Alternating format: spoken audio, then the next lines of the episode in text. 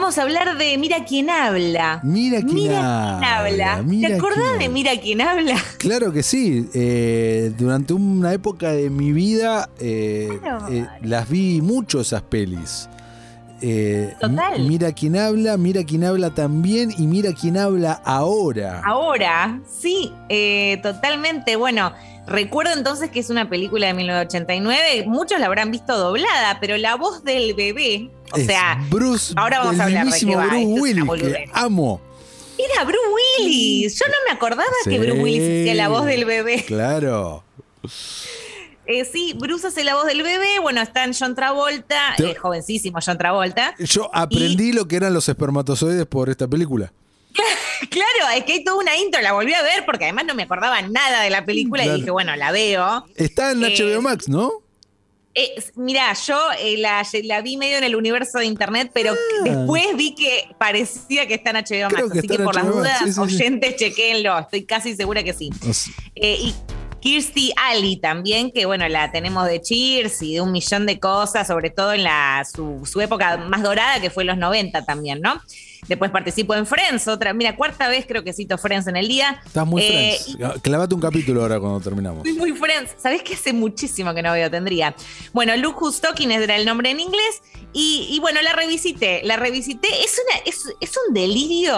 Es cualquier cosa esta película. cualquier cosa. Contémosles a los oyentes por si no saben de qué va la, la- la peli. Ya desde el momento de los espermatozoides ya nos metemos en una y no salimos nunca más.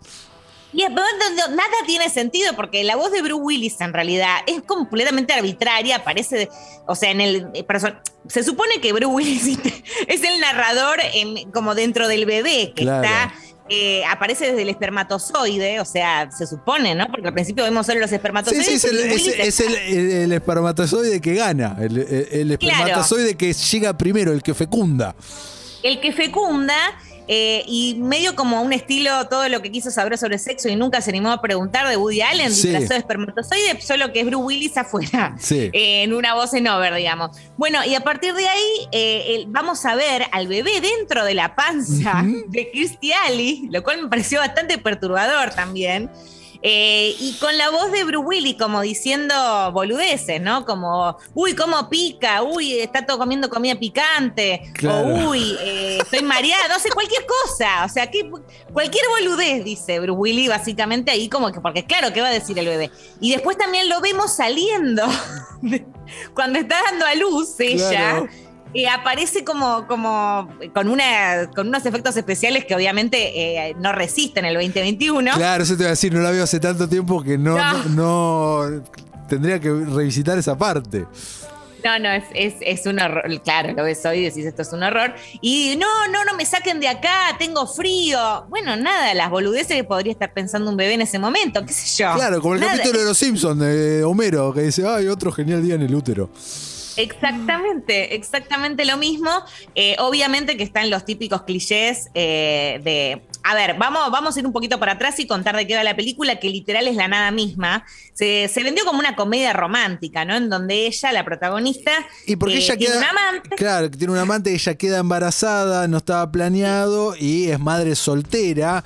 Pero si la memoria no me falla, el personaje de John Travolta, que estos son como los años oscuros de John Travolta, ¿no? Antes de ser redescubierto y puesto en el mapa por Tarantino en Pulp Fiction, hacía casi, hacía mierdas. Travolta esta es una de esas mierdas. Eh, sin duda él hace el taxista, ¿no? Que la lleva a es, eh, tal cual, es el taxista que la lleva a parir.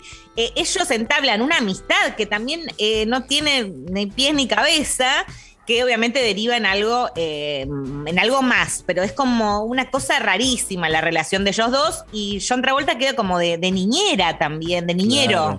De, de- de- de- del chico, Claro, del este- bebé, y va pasando. Y este bebé que tenemos es el doble bebé, ¿no? Es el bebé que la gente percibe y después es el bebé que nosotros eh, escuchamos los espectadores como su conciencia o su voz en off, pero que en realidad no es su conciencia, porque estamos hablando de una persona recontra adulta, eh, que es la voz de Bruce Willis, y el bebé, si la memoria no me falla, es Mikey, ¿puede ser? Mikey, no puedo creer cómo te acuerdas? Está en toda esta película. Yo no me acordaba de nada y la, había vi, visto. La vi muchas veces, la vi muchas La veces. viste un montón. Y además, en un punto, el bebé ya no es un bebé, ya tiene tipo un año y medio, ponele, o sea, ya Claro. tranquilamente. Y seguimos escuchando sus pensamientos. Y hay momentos en donde in- pasan cosas como muy creepy, bastante perturbadoras, como por ejemplo, que esto yo dije, esto es obvio que va a pasar, y obviamente sucedió, no lo recordaba. Se encuentra John Travolta con una chica, no me acuerdo si era del gimnasio, no sé quién, que tiene tetas grandes, vamos Sí. a ir a lo bestia, y obviamente el bebé que está pensando, uy, a Gugu Gaga, una nada, una teta, sí no Pero- puede ser, Pero, no no- puede pero ser. lo piensa por comida, el bebé. Lo piensa por comida, pero es, es algo que vos decís, no puede ser que, haya- que esta gente, estos guionistas, no se les haya ocurrido otra cosa que asociar teta con leche y con el bebé haciendo como que se le cae la baba de que, por favor, por favor. Yo decía, esto no puede ser, es un montón, un montón. Bueno, y después de eso tiene todas las clásicas, ¿no? O sea, ella, Cristiali, eh, se entera que está embarazada porque vomita varias veces, o sea, siempre asociando el vómito con el embarazo necesariamente, que, ya, ya, ya estuvimos estudiando acá en la sección de preparto, que eso no, no suele suceder ta- tanto como se cree. Y lo mismo, eh, otro tipo de, de cuestiones, ¿no? Que se repiten constantemente en todas las otras películas que ya mencionamos, pero eso es un film que envejeció muy mal, muy mal. O sea, para que te des una idea, el médico a ella en un momento le dice, ¿qué edad tenés? Porque ella no sabe si va a tenerlo o no tenerlo todavía Ah, el claro. bebé. Porque como fue dentro, fuera del matrimonio, qué sé yo. Eh, y ella le dice 33. Entonces el médico le responde, y yo te diría, tu reloj biológico ya está haciendo clic, clic, clic. A mí el médico me llega a hacer un comentario así y primero no vuelvo nunca más al médico y después presento una denuncia. Pero ¿qué, qué, qué Claro. le pasa a ese hombre? ¿De qué, año- Este- de qué año era la película? 89. Claro, los, del tiempos, 89 han cambiado, ¿no? Ajá, han cambiado los tiempos. Y después, bueno, obviamente la- la- la- los típica, las típicas cosas para marcar que está embarazada y para que ella lo descubra, ¿no? Como que en un momento está comiendo helado y dice, qué loco, ni siquiera me gusta el helado y mira cómo estoy comiendo helado. Primero que Claro. a quién no le gusta el helado, a todos nos gusta algo. Bueno, ya sé qué vas a decir No, yo. no, pero a vos mí me sos una gusta de- el sos- helado. no, no, no, vos sos una cara dura. Sos Pero si una gusta cara dura y no me importa que estés a punto de parir, te lo digo mirándote en la cara con la impunidad que me da este monitor que no te tengo cerca y por lo tanto no te tengo miedo. ¿A vos no te gusta el helado, cara dura? Sí me gusta, No es lo que decíamos antes del chocolate. Me gusta el de vainilla, me gusta el de No mascarpone. te gusta el helado, dejá de mentir. Me encanta, la otra vez me comí un helado, de, ¿De qué? hecho. ¿De qué? De vainilla. No, déjate joder, Lucía, dale. Ah, no cuenta como helado porque de vainilla, bueno, está bien. pero no, porque vos vas y si pedís siempre, únicamente los dos mismos sabores y aparte comes tres cucharadas, no cuenta como que te gusta el helado. Coco también eh, me pido mucho. Rarísimo todo. Bueno, rarísimo es el que se pide, ese que, que, que empasta a todos los demás. ¿Cómo es el verde? Me olvidaste el nombre. Elementa. No. Elementa que, que, que, que, que cagás a todo el mundo cuando te pedís ese. Coincido. ¿Viste? Bueno, en fin, al menos eso no lo hago. Eh, bueno, para, para cerrar entonces con Mira quién habla, eh, Sí. no tengo mucho más para. no, pará, para- y la para se- decir. re- quiero que recordemos que en la secuela Sí. era Mira quién habla ahora y es la hermanita la que habla y no recuerdo qué actriz le pone la voz. ¿no? ¿no? me acuerdo, pero después me acuerdo que. y mira, eh, y mira quién habla también, el que habla es el perro. El perro, claro, el perro. Ahí se le fue a la ¿Cuál mierda, se le fue a la mierda todo.